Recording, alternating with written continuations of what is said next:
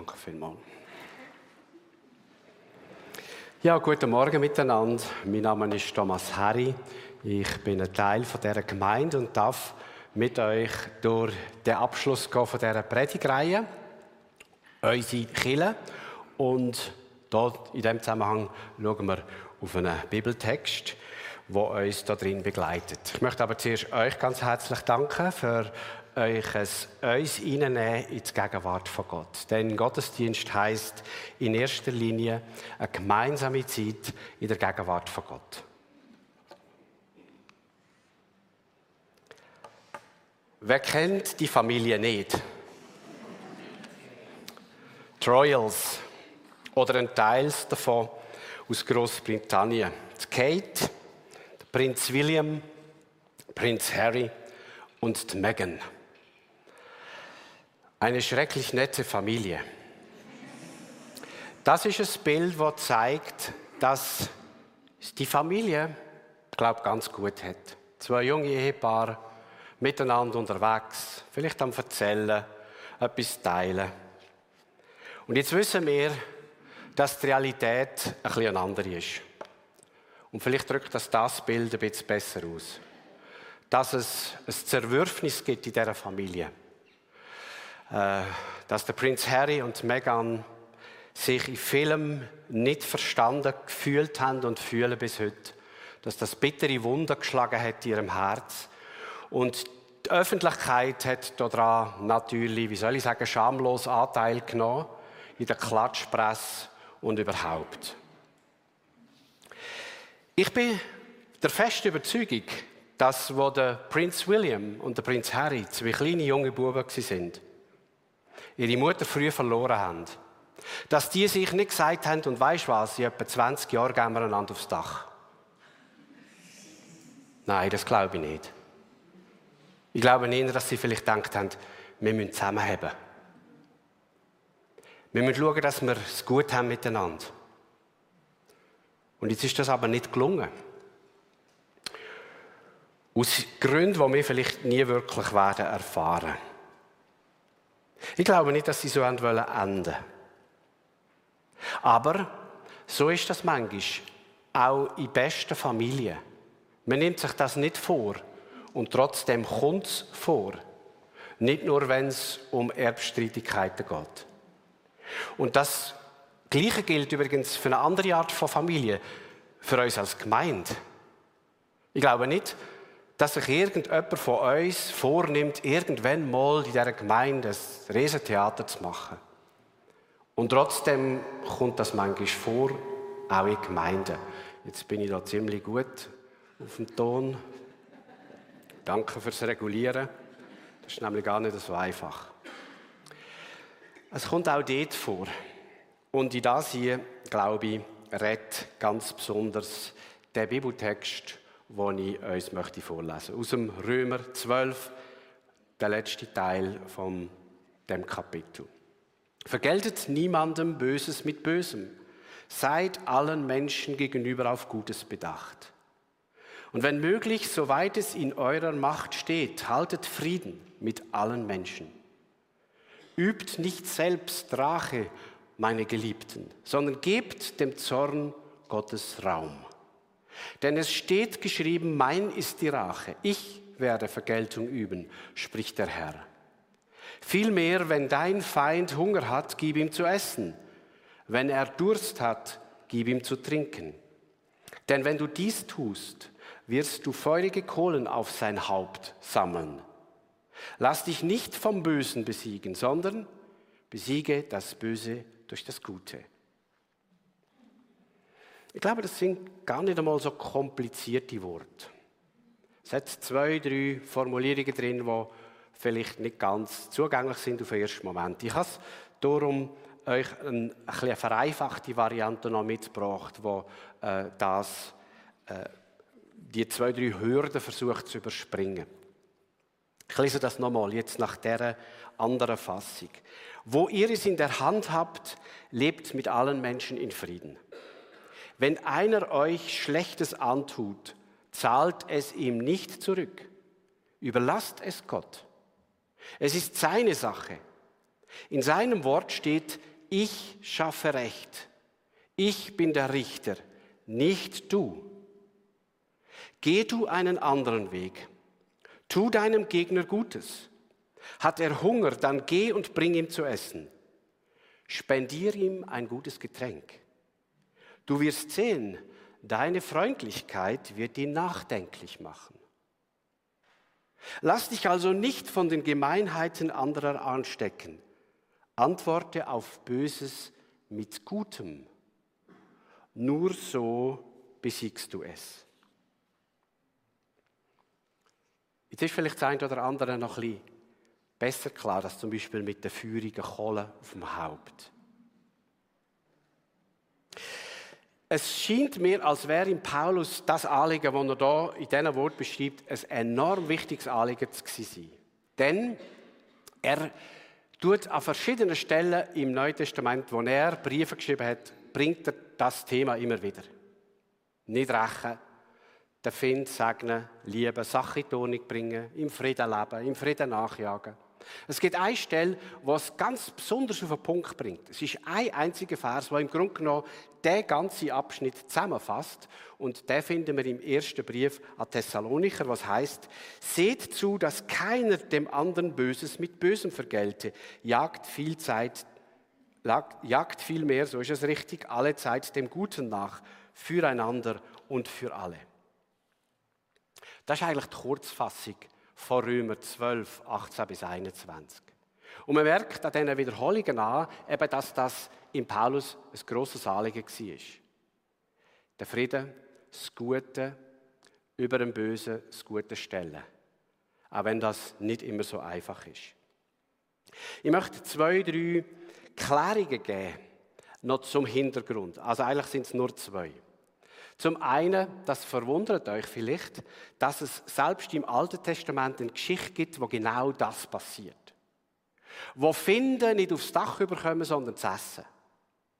Und das ist im 2. Könige 6. Dort ist eine spannende Geschichte erzählt, dass äh, die aramäische Armee, also anders gesagt die Armee vom König von Aram, so wäre es vielleicht besser sprachlich ausgedrückt, die sind auf der Jagd nach dem Elisa, nach einem Prophet von Gott.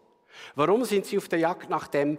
Weil der hat im König von Israel verraten, weil Gott ihm das so zeigt hat, dass der König von Aram eine militärische Intervention plant. Der König von Aram hat das vernommen. Aha, äh, da ist jemand gewarnt worden. Aha, er vernimmt, es ist der Prophet. Den müssen wir zuerst dingfest machen. Und er macht mit seiner äh, Armee jetzt Jagd auf den Prophet Elisa. Was macht der Elisa? Er verstellt sich, sie erkennen ihn gar nicht und er sagt der Armee vom König von Aram, ich zeige euch, wo der Elisa ist. Und er geht mit ihnen mit in die Hauptstadt von Samaria, das ist die Hauptstadt vom damaligen Nordreich von Israel. Und sie sind eigentlich, am Ende ist die Armee mit in dieser Stadt, sucht nach dem Prophet und merkt plötzlich, dass sie in Fallen hineingeführt worden sind. Und jetzt würden wir eigentlich erwarten, dass es Gemetzel anfängt. Und genau das passiert nicht. Der König von Israel fragt den Elisa, was sollen wir machen? Sollen wir sie umbringen? Der Elisa sagt, nein, wir gehen ihnen zu essen. Und dann nachher macht er ein Festmahl und ladet die ganze Armee ein, schlägt euch Büch voll. Und irgendwann machen sie das offensichtlich und nachher sagt der Elisa zu ihnen, und jetzt könnt ihr wieder heimgehen. Und sie ziehen ab. Das ist eine unglaubliche Geschichte.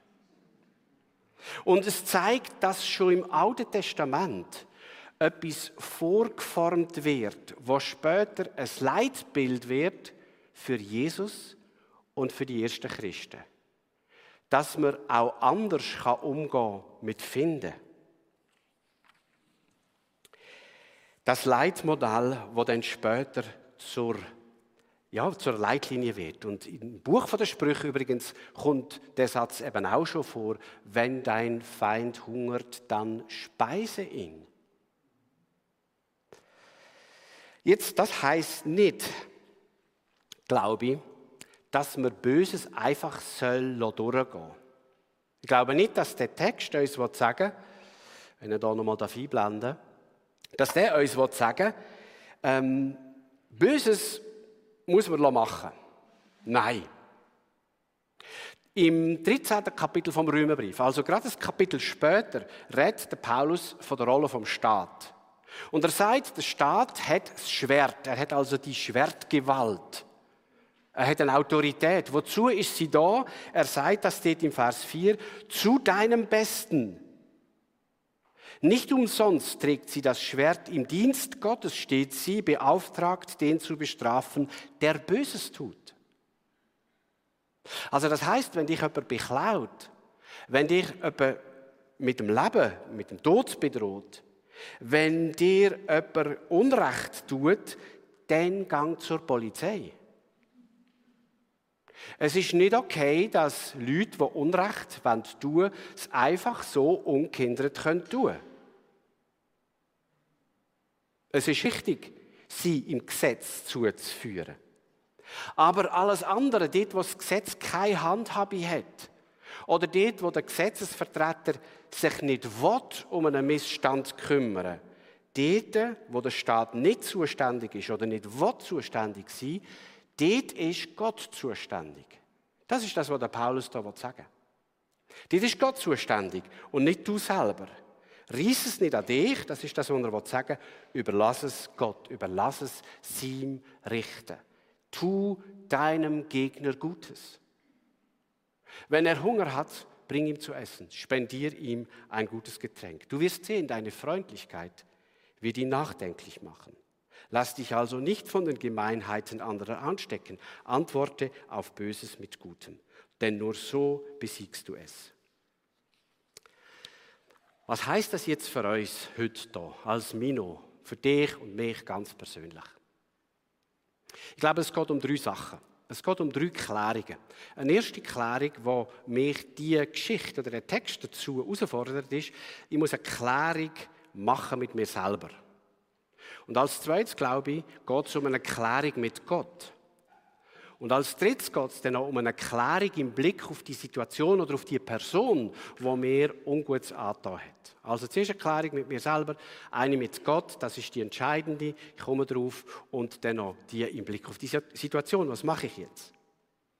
Zuerst die Klärung, die ich für mich selber treffen muss. Sie hat mit einer ganz einfachen Frage zu tun. Nämlich mit der Frage, ist das, was mir passiert ist, ist es das wirklich der Wert, dass ich mich daran lang aufhalte? Ist das wirklich der Wert? Mir hilft in dem Zusammenhang, wenn mir etwas passiert, wo ich das Gefühl habe, da hat mir jemand Unrecht da, hat mir jemand verletzt, das war nicht richtig, dann äh, habe ich mir eine Art Lebensregel gegeben. Und ich sage mir, es gibt jetzt drei Möglichkeiten, die du hast. Und für eine von diesen drei Möglichkeiten musst du jetzt entscheiden. Also, es gibt sicher noch mehr, aber ich, ich erlaube mir nicht mehr als die drei. Erste Möglichkeit ist, dass ich, und das mache ich immer so, ich sage, zuerst schlafst du jetzt mal über das. Sofern ich dann kann. Aber ich lasse eine Nacht vorbeigehen, wenigstens. Und die erste Möglichkeit ist, dass ich am nächsten Tag entscheide, lass es los. Mach kein Drama. Bist kein Drama Queen. Alle Bagatellen, alle Kränkungen von meinem Ego, lass es los. Und loslassen heißt loslassen. Und das braucht er vielleicht noch ein paar Nächte. Es gibt eine zweite Möglichkeit. Sie fährt wieder an mit Schlafen. Und manchmal merke ich nach dem Aufwachen, das musst du ansprechen. Du musst das, was passiert ist, thematisieren. Du brauchst eine Lösung. Und das heißt, nein, ich brauche nicht eine Lösung, ich muss es ansprechen. Das heißt immer dann, wenn ich merke, ich habe keinen Einfluss jetzt darauf, ob sich etwas ändert in dieser Situation, trotzdem, ich werde es ansprechen. Ich werde sagen, ich bin nicht einverstanden. Ich werde sagen, das ist nicht okay. Es ist mir ein paar Mal passiert in meinem Leben und zum Teil auch ganz emotionale Geschichte, wo ich gemerkt habe, jetzt greifst du zum Telefon, jetzt sagst ich protestiere. Das ist nicht in Ordnung. Das ist falsch. Ich finde es nicht richtig, was jetzt da gerade passiert ist. Also ich muss sagen, was ich denke. Und dann nachher lasse ich es los. Warum? Und für welche Fälle gilt das? Es gilt immer dann, wenn ich merke, ich habe jetzt gar keinen Einfluss, dass die Situation sich ändert. Die Verantwortung ist nicht bei mir. Mein Einfluss ist beschränkt. Also ich kann gar nicht jetzt irgendetwas machen. Ich kann nur etwas sagen. Und das mache ich. Und jetzt ist es jemand anderem. Und der Weg wähle ich oft. Viel mehr noch als früher. Und dann gibt es noch eine dritte Variante und sie fährt wieder an mit Schlafen. Und dann weiß ich, jawohl, das muss du ansprechen. Und jetzt einmal sprichst du es nicht nur an, sondern jetzt musst du dranbleiben. Das heißt, jetzt wäre ein ganz wichtiger Wert, jetzt geht es um Grundwert. Es geht um vitale Interessen, es geht um sachliche Notwendigkeiten nach, mein, nach meiner Einschätzung. Es geht um Missstände, wo ich finde, die dürfen einfach nicht sein. Und dann sage ich, jetzt gehst du nicht auf. Jetzt bleibst du dran. Jetzt sagst du, ich habe gerne eine Lösung. Und ich bin gerne Teil dieser Lösung. Und ich möchte, dass, wir da, dass sich etwas ändert. Ich möchte es einfach. Ich brauche das. Und ich finde auch, es ist für die Sache richtig, dass sich etwas ändert. Und manchmal ist das der richtige Weg. Und ich glaube, das könnte uns auch als Gemeinde helfen. Es könnte eine Regel sein für unser Miteinander. Wo sagst du, okay, lass es los. Wo ist es wichtig, dass du ansprichst? Aber du hast nicht Verantwortung. Aber es ist wichtig, dass du sagst, dass du klar sagst, dass du liebevoll sagst, dass du es auf eine gute Art sagst. Und manchmal weißt du, jetzt darf ich den Knochen nicht aus dem Mund geben. Jetzt muss ich dranbleiben. Jetzt muss ich sagen, das ist so wichtig, das ist so entscheidend. Jetzt hängt so viel dran. Jetzt, jetzt brauchen wir eine Lösung und ich gebe einfach nicht so schnell auf. Das könnte eine Regel sein für uns.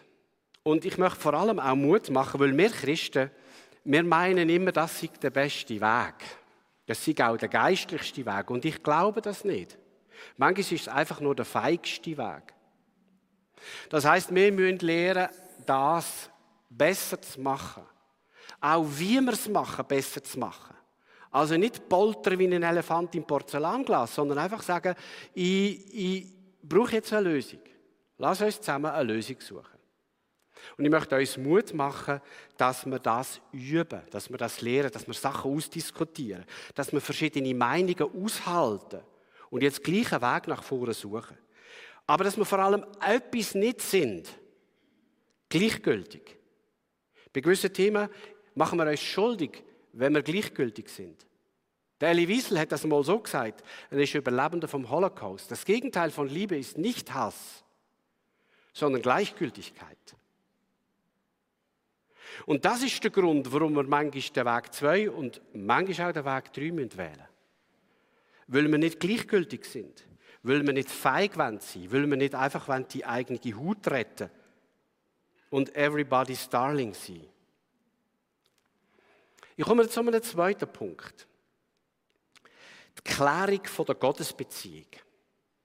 Das ist der schwierigste Punkt überhaupt. Der herausforderndste. Es ist aber auch der verheißungsvollste. Meine These ist, dass der Text hier in Römer 12 und 18, dass der Text, wenn wir ganz ehrlich sind, völlig unrealistisch ist dass der eine totale Überforderung ist. Für jeden von uns, wenn es richtig etwas Schwieriges passiert. Es sei denn, wir machen die gleiche Erfahrung, wie da Gott unserem Gegner wünscht. Wir machen die gleiche Erfahrung mit Gott. Also wir machen die Erfahrung mit Gott, wie er mit uns Frieden macht. Wir erfahren seine Zuwendung zu uns, wo uns zugesprochen ist, wo uns verheißen ist, verheißen worden ist, noch lang bevor du und ich überhaupt das Wort von Gott ins Mund genommen haben.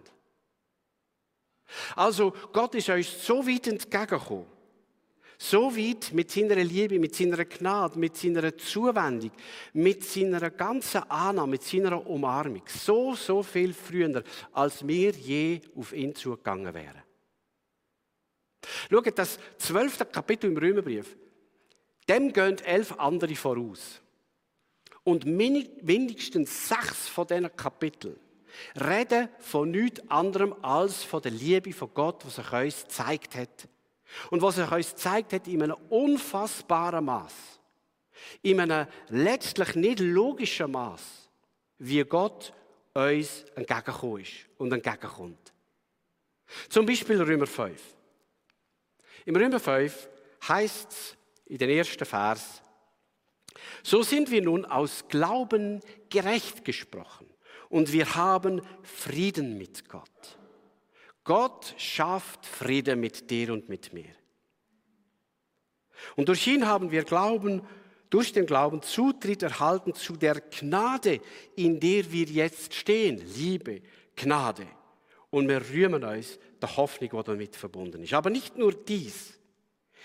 Die Hoffnung, Vers 5, stellt uns nicht bloß, denn die Liebe Gottes ist ausgegossen in unsere Herzen durch den Heiligen Geist, der uns gegeben wurde. Denn, so Gott denn wieder, Christus ist für uns gestorben, als wir noch schwach waren, als wir Gottlose waren. Ja gut, für jemanden, der gerecht ist, mag man vielleicht sterben, ja, auch nicht so leicht. Gott jedoch, so heißt es im Vers 8, zeigt seine Liebe zu uns gerade dadurch, dass Christus für uns gestorben ist, als wir noch Sünder waren. Also, was macht der Paulus in dem Brief? Er sagt nicht einfach, so und jetzt tut ihm Find gut, streng die an, nimm die zusammen. Sondern er fährt ganz nebeneinander an. Nämlich vorher sagt er, schau, was hat eigentlich Gott mit dir und mit mir gemacht? Mit was hat er dich beschenkt? Mit was hat er mich beschenkt? Mit was für einer unglaublichen Fülle an Liebeserweis, an Verheißungen, uns zu versorgen, uns zu segnen, hat er uns denn überhaupt beschenkt? Und schau, wenn ohne dass das bei dir zuerst ankommt, ist es nicht realistisch, wollen so mit seinen Finden umzugehen, wie das unser Text sagt. Es ist einfach nicht realistisch. Aber wenn Römer 5 vorher kommt, ja, dann können wir über das nachdenken. Schau, ich glaube, das ist ganz ein entscheidender Punkt. Egal, ob du sagst, ja, ich bin ja schon seit Jahrzehnten lang Christ, oder ob du sagst, ja, äh, ich weiß noch gar nicht so recht, ob ich das überhaupt will. Dass du gefüllt wirst wie ein Reservoir mit Gottes Güte und Zuwendung. Um das geht es im Glauben. In allererster Linie. Dass du das zulässt, dass du das erfahrst, dass du Tag für Tag neu erfüllt wirst von dieser gewaltigen Zuwendung von Gott zu uns Menschen. Der dir seine Liebe gezeigt hat, wo du noch ein gottloser Sünder bist oder eine Sünderin. Und wenn das ankommt bei dir und bei mir, dann, weil ich jetzt ein paar Jahre jünger würde ich sagen, dann, dann flasht das einem. Dann ist das eine ganz tiefe, existenzielle, auch eine emotionale Erfahrung. Ich bin geliebt. Und ich bin wirklich geliebt, ich bin umarmt in all meinen Unmöglichkeiten, in allem dem, was mir klingt und was mir nicht klingt. Gott nimmt sie ja nicht weg. Und wenn das Reservoir gefüllt wird in uns, immer wieder neu, von, dem, von dieser Zuwendung von Gott, ja, dann ist es ein Stückchen neuliegender. Nicht selbstverständlich, aber neuliegender. Zu sagen, okay, und was hat jetzt eigentlich der verdient, der gemein war mir gegenüber? Wenn ich, der nicht verdient hat, dass ihm Gutes geschieht, von Gott so viel Gutes erfahren habe, was hat denn eigentlich die andere Person verdient? Etwas anderes? Nein, eigentlich ja das Gleiche. Aber ich glaube, es muss zuerst bei mir passieren. Sonst macht der Text keinen Sinn. Und das ist die Einladung, es ist heute die Einladung an dich, ob du das zum ersten Mal erlebst oder zum wiederholtesten Mal, das ist das, was eigentlich darum geht. Lass es zu, dass Gottes Güte und Liebe dich erfüllt. Lass es zu. Such es wieder neu. Und manchmal klingt uns das nicht allein, da braucht man vielleicht auch das klärendes Gespräch mit jemandem. Ein Gebet mit jemandem. Antonio und Daniela, ich glaube, das ist so. Ihr habt heute Gebetsdienst. Wäre eine tolle Möglichkeit zu sagen, ich möchte die Zuwendung von Gott. Ich brauche das einfach. Ich habe das Reservoir ist bei mir nicht voll. Manchmal brauche ich Seelsorge, wenn es um so etwas geht. Warum ist die Leitung verstopft? Was ist da passiert? Aber das ist das Wichtigste, was passieren soll. Und dann können wir äh, dann einen Schritt weiter gehen. Je mehr sein Frieden dich erfüllt, umso mehr willst du den Frieden auch anderen gönnen. Und dann können wir noch über den letzten Schritt reden. Die Kunst des Friedensstiftens. Also gehen wir jetzt mal davon aus, du bist erfüllt von deiner Liebe von Gott. Was kannst du denn machen? Mein Grundsatz bei dem Thema, und ich glaube, ich hätte das früher anders gesagt, aber heute würde ich es so sagen. Überfordere dich nicht. Überfordere dich nicht. Du bist nicht für einen Weltfrieden zuständig. Fang im Kleinen an. Fang daheim an. In deiner Familie. Und von dort her kannst du dann die Kunst vom Friedensstiften ausweiten. Also, ich würde das gerne so zeigen. Wir leben ja in verschiedenen Beziehungsfeldern. Und die meisten von uns haben ein ganzes Angst Beziehungsfeld. Das sind zwei, drei, vier, vielleicht sind es fünf Personen, nicht viel mehr. Das sind die Leute, die mit dir unter dem gleichen Dach wohnen. Oder, wenn sie nicht bei dir unter dem gleichen Dach sind, wo du einfach am allernächsten in deiner Lebensgeschichte mit ihnen unterwegs bist je. Also, in der Regel ist das die Familie. Und jetzt ist die Familie, ausgerechnet die Familie, der Ort, wo wir einander nicht nur am besten kennen, sondern es ist auch der Ort, wo wir uns manchmal am tiefsten verletzen. Und es ist der Ort, wo wir am tiefsten verletzt werden. Und darum ist es gut, dort anzufangen. In dem innersten Kreis. Fang da an und bring den Frieden, wo Gott in dein Herz hineinlegt, bring den da drin hinein. Das heißt, sprich Sachen an, bitte um Verzeihung und gewähr anderen Vergebung. Auch wenn du viel, viel Gründe hast, das nicht zu tun. Üb's dort. Üb's mit diesen paar Personen. Also denke noch nicht an Weltfrieden. Der Weltfrieden fällt bei dir daheim an. Und darum üb's dort und lass dir Zeit. Es ist nicht so einfach, es ist manchmal schwierig und manchmal gehst du auf die Nase und dann fallen wieder Härte und böse Worte und dann übe einfach weiter. Und gang immer wieder zurück zu dem, was vorher braucht, dass das überhaupt möglich ist. Nämlich, lass dein Reservoir wieder neu füllen von der Zuwendung, von der Güte, von der Liebe von Gott. Ihr wisst, was ich meine. Und dann kannst du einen Schritt weitergehen und sagen, ja, okay, und wer kommt denn nachher? Die erweiterte Familie, wahrscheinlich. Äh, gute Freunde.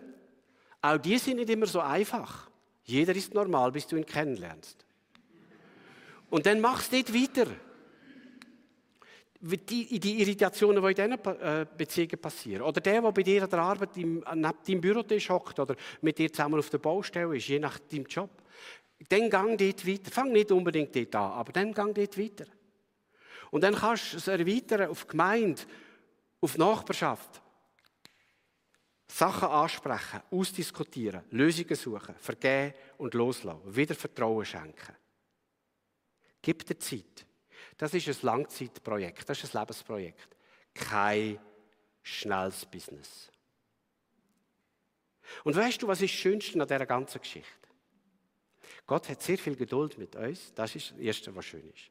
Und das Zweite, was schön ist, was dann passiert, wenn du diesen Weg gehst, das wäre mit dem Punkt symbolisiert, ist eigentlich eine zweifache Freiheit. Es ist die Freiheit, weil Frieden in dir immer mehr Raum übernimmt. Du empfängst Frieden, du gewährst Frieden, du baust am Frieden. Und das führt ja nicht nur dazu, dass sich Umstände verändern, sondern dass du ein Friedensträger bist, eine Friedensträgerin. Deine Zufriedenheit wird zunehmen. Dein Lebensglück wird zunehmen. Deine Dankbarkeit wird zunehmen. Es hat mal jemand sehr schön gesagt, den Tipp habe ich von der Karin gestern bekommen. Menschen, die mit ungelösten Geschichten leben, über Jahre und Jahrzehnte, mit Unversöhnlichkeit, mit Frieden, wo eben kein Frieden ist, die Menschen werden im Alter wie festgetretenes Land. Ich bin von einem Bauernhof aufgewachsen, ich weiß, was das ist. Wenn der Boden ganz hart ist und du eigentlich nicht mehr bearbeiten kannst. Er ist festgestampft. So werden Menschen, die mit Unfrieden und Unversöhnlichkeiten und alten Geschichten, die nicht in die Ordnung gebracht sind, wurden, durchs Leben gehen. Sie werden wie festgetretenes Land. Und ich wünsche dir und mir etwas anderes. Und das ist ja die Verheißung, dass das nicht so muss sein. Und es gibt noch eine zweite, dass es wird mehr und mehr Frieden um dich herum geben. Wenn du so lebst. In deiner Familie, in deinem Umfeld, an deinem Arbeitsplatz. Was ist dein nächster Schritt? Übrigens, das habe ich noch ausgelassen. Schöner Satz von Karl Barth. Unser Streit mit anderen Menschen ist der hilflose Versuch, vom Streit abzulenken, den wir mit uns selbst haben. Und ich würde sagen, mit Gott, wo wir auch mit Gott haben. Und der Unfrieden, der wirkt sich unweigerlich aus in unserem Umfeld. Was ist der nächste Schritt? Es gibt drei Möglichkeiten. Vielleicht ist der nächste Schritt, dass du neu oder zum allerersten Mal wirklich einen Weg suchst, wie du kannst eintauchen in den Reichtum von Gottes Güte, Gnade, Frieden, Liebe und Zuwendung. Vielleicht ist das dein Schritt, dass du das neu so richtig zulässt in deinem Leben. Oder zum ersten Mal. Und auch da, das sind ganz viele Menschen, die begleiten dich gerne in dem, die beten mit dir, dass du das darfst erfahren. Vielleicht ist das dein Schritt. Überspring den nicht, sonst geht es nicht auf. Der zweite Schritt, einige von euch, die ahnen vielleicht, von wem ich rede, in deiner Familie. Also ich weiß es nicht, aber du weißt es. Von wem in deiner Familie rede ich? Von welcher Beziehung zwischen dir und irgendjemandem in deinem allernächsten Umfeld rede ich eigentlich? Und was ist dein nächster Schritt im Blick auf die Person? Wann gehst du zu ihr? Wann sprichst du sie an? Wann nimmst du den Faden wieder auf? Wann suchst Frieden? So viel an dir liegt, sagt der Paulus. So viel an dir liegt. Mehr kannst du nicht, mehr musst du nicht. Nur so viel an dir liegt. Aber das wirklich. Und für andere ist es noch anders. Welche Person aus dieser Gemeinde, mit welcher Person lebst du eigentlich in einem stetigen Unfrieden? Also nicht im Sinn, dass ihr einander immer handgreiflich werden, aber so eine gespielte Friedlichkeit und Höflichkeit, Friedhöflichkeit, könnte man dem sagen, wo man einfach etwas nicht anspricht und aber eigentlich mit einer Frustration neben dem Mensch irgendwie zwei, drei Reihen weiter neben ihm hockt. Wenn es so eine Geschichte gibt, ist das der nächste Schritt? So viel an dir liegt, ich lade dich ein, dass du dann dir gut überlegst, was du nächste Woche machst. Und wie du da könntest, das Blatt kehren, die Story ändern, sagt man manchmal auch. Dass das nicht weitergeht und dass aus dir nicht ein festgetretenes Land wird. Entscheide dich für einen von diesen drei Punkten. Und wenn du sagst, wenn du jetzt sagst, einer von denen, das ist meine und ich nehme ihn. Und ich bin bereit, das zu tun. Dann lade ich dich ein, aufzustehen. Und ich bete für uns, dass Gott uns in dem beschenkt und segnet und gelingen gibt. Also wenn du sagst, einer von den drei Punkten, einer gilt für mich, herzlich eingeladen, die, die das möchten. Und auch da, ganz ehrlich sein, wenn das für dich kein Thema ist heute, bleib du friedlich hocken. Kein Problem. Es wird niemand auf dich loskommen. Und die anderen bitte ich aufzustehen und ich bete für uns.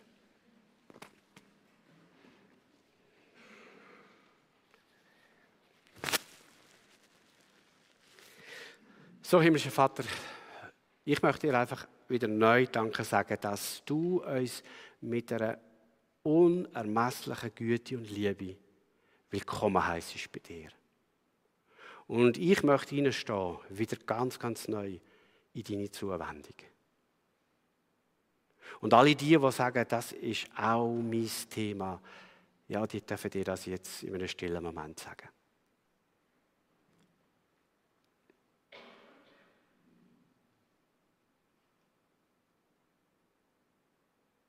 Und da sind andere, die denken auch bei ihrer Familie an die schmerzvolle Geschichte.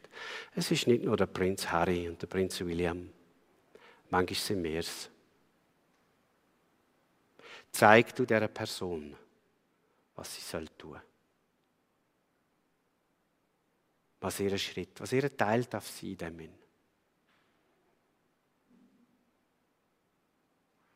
Und dann gibt es möglicherweise auch Menschen, die hier untereinander es einfach schwierig haben, eine schwierige Geschichte haben. Und ich bitte das für alle die, die aus dem Grund aufgestanden sind, dass du zu ihnen redest. Sie segnest und stärkst, diesen Schritt zu tun. So viel an ihnen. Segne sie mit Mut, mit Weisheit, mit einem Herz voller Gnade und Güte für die Situation und im Blick auf die Menschen. Und so geben wir dir die Ehre und danke dir, dass wir etwas von deiner Liebe dürfen widerspiegeln in dieser Welt. Um dich zu ehren damit. Das wollen wir tun.